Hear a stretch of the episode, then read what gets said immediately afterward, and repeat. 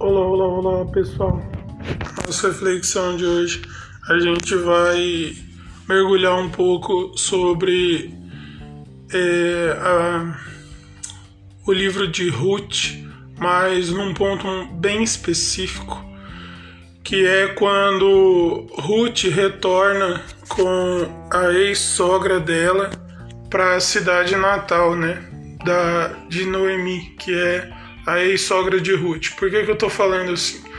Porque quando eles saíram e os filhos de Noemi casaram com mulheres estrangeiras, né, ou seja, distante da, do povo de Israel, aconteceu que o marido dela e os dois filhos é, morreram. Tanto que ela mesma não queria mais ser chamada de Noemi, mas queria ser chamada de A Amarga, por conta de todas as tragédias que aconteceram com ela. Mas, enfim, ela retornou para a terra dela e a, e a que seguiu é, foi Ruth. Ruth falou: O seu Deus será meu Deus, né? Só para dar esse plano de fundo bem importante e, e a questão aqui é lá na frente, quando quando aconteceu de um homem chamado Boaz resgatar Ruth no sentido de redimir até como mulher mesmo, porque como o marido de Ruth também tinha falecido, ela ficou sem credibilidade, né, na questão por causa daquela época é, é visto muito. É, era visto muito naquela época que a mulher que não tinha filhos, ela não estava cumprindo o propósito dela.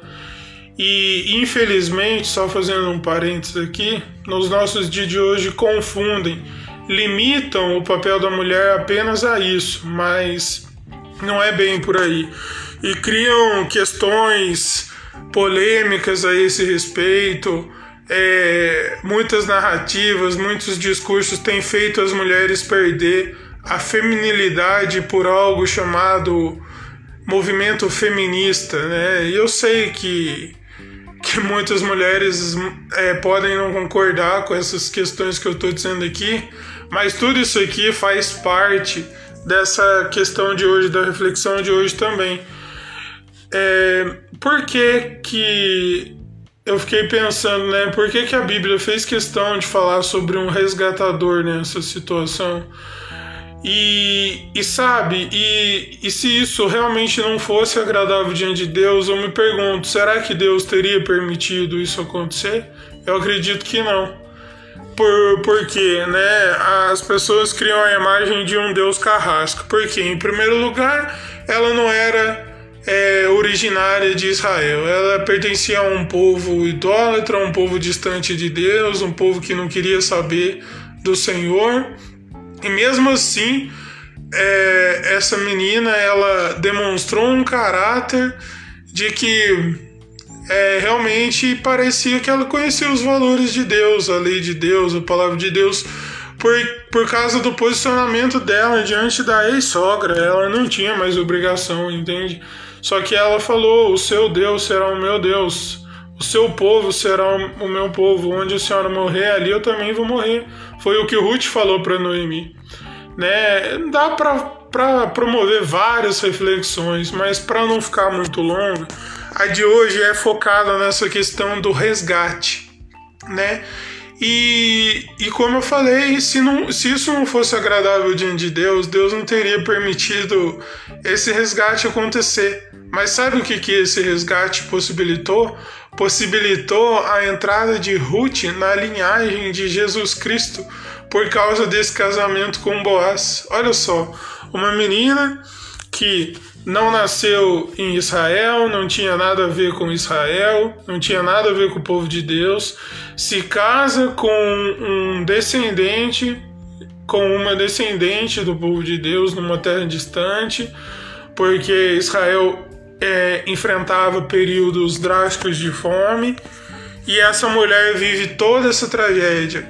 Mas no ponto alto da reflexão, pelo menos de hoje, é, o versículo diz que Boaz resgatou Ruth, então ela se tornou sua esposa, e o Senhor deu, é, deu a ela um filho, ou né, permitiu que ela desse à luz a um filho.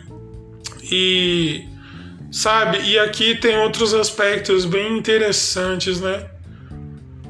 Às vezes a gente se veste tanto de religiosidade, a gente é, se preocupa muito em cumprir protocolos, em estar bem aos olhos dos outros, mas é, a gente não vê isso aqui, a gente vê que a fé em Deus é muito além disso, a fé em Deus é muito mais do que se render à música da moda, a fé em Deus é muito mais do que ter seguidores, ter likes porque a fé em Deus é.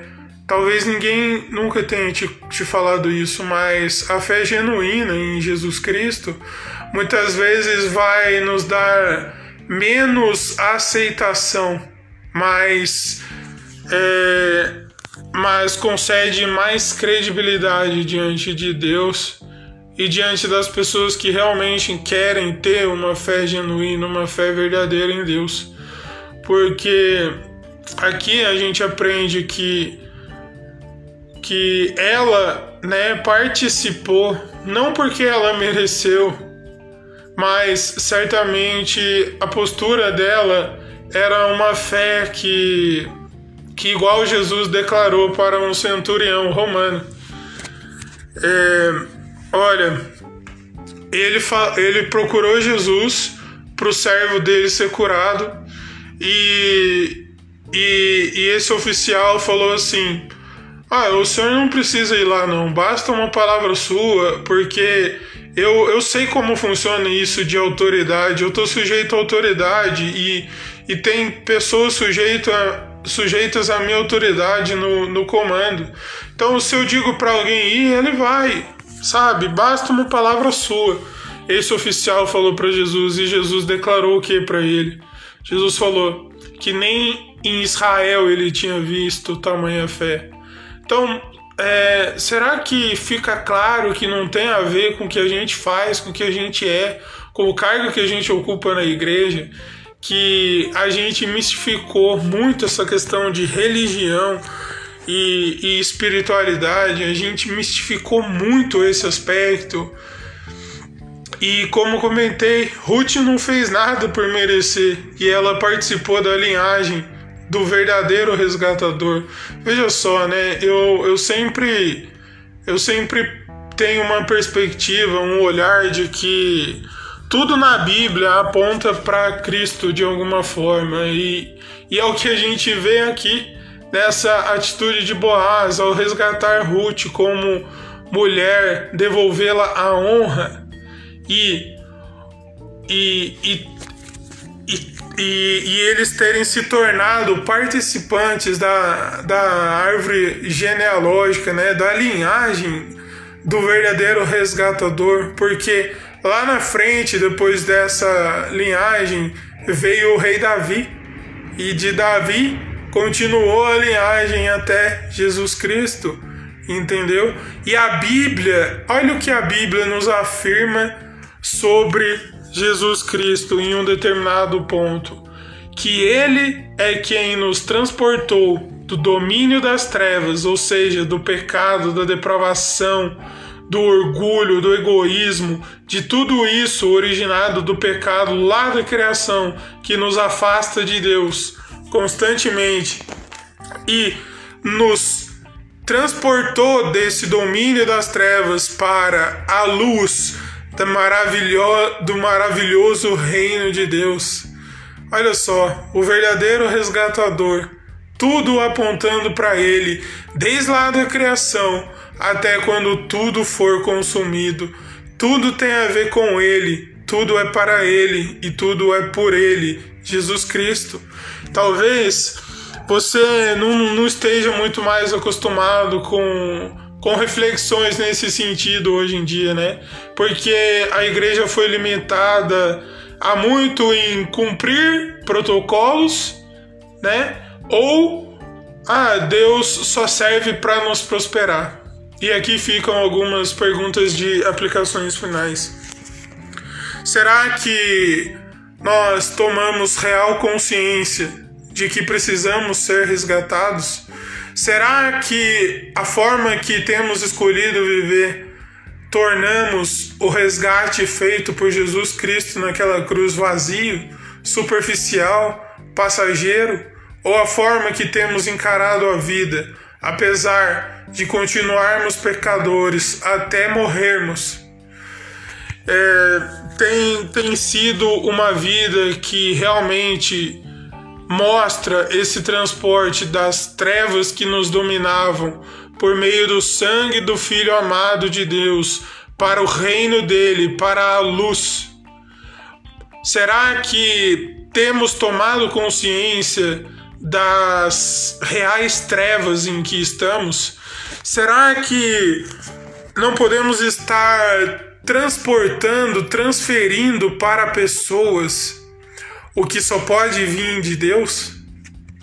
São perguntas que precisamos responder, porque não é uma simples prosperidade que está em jogo, mas a vida eterna.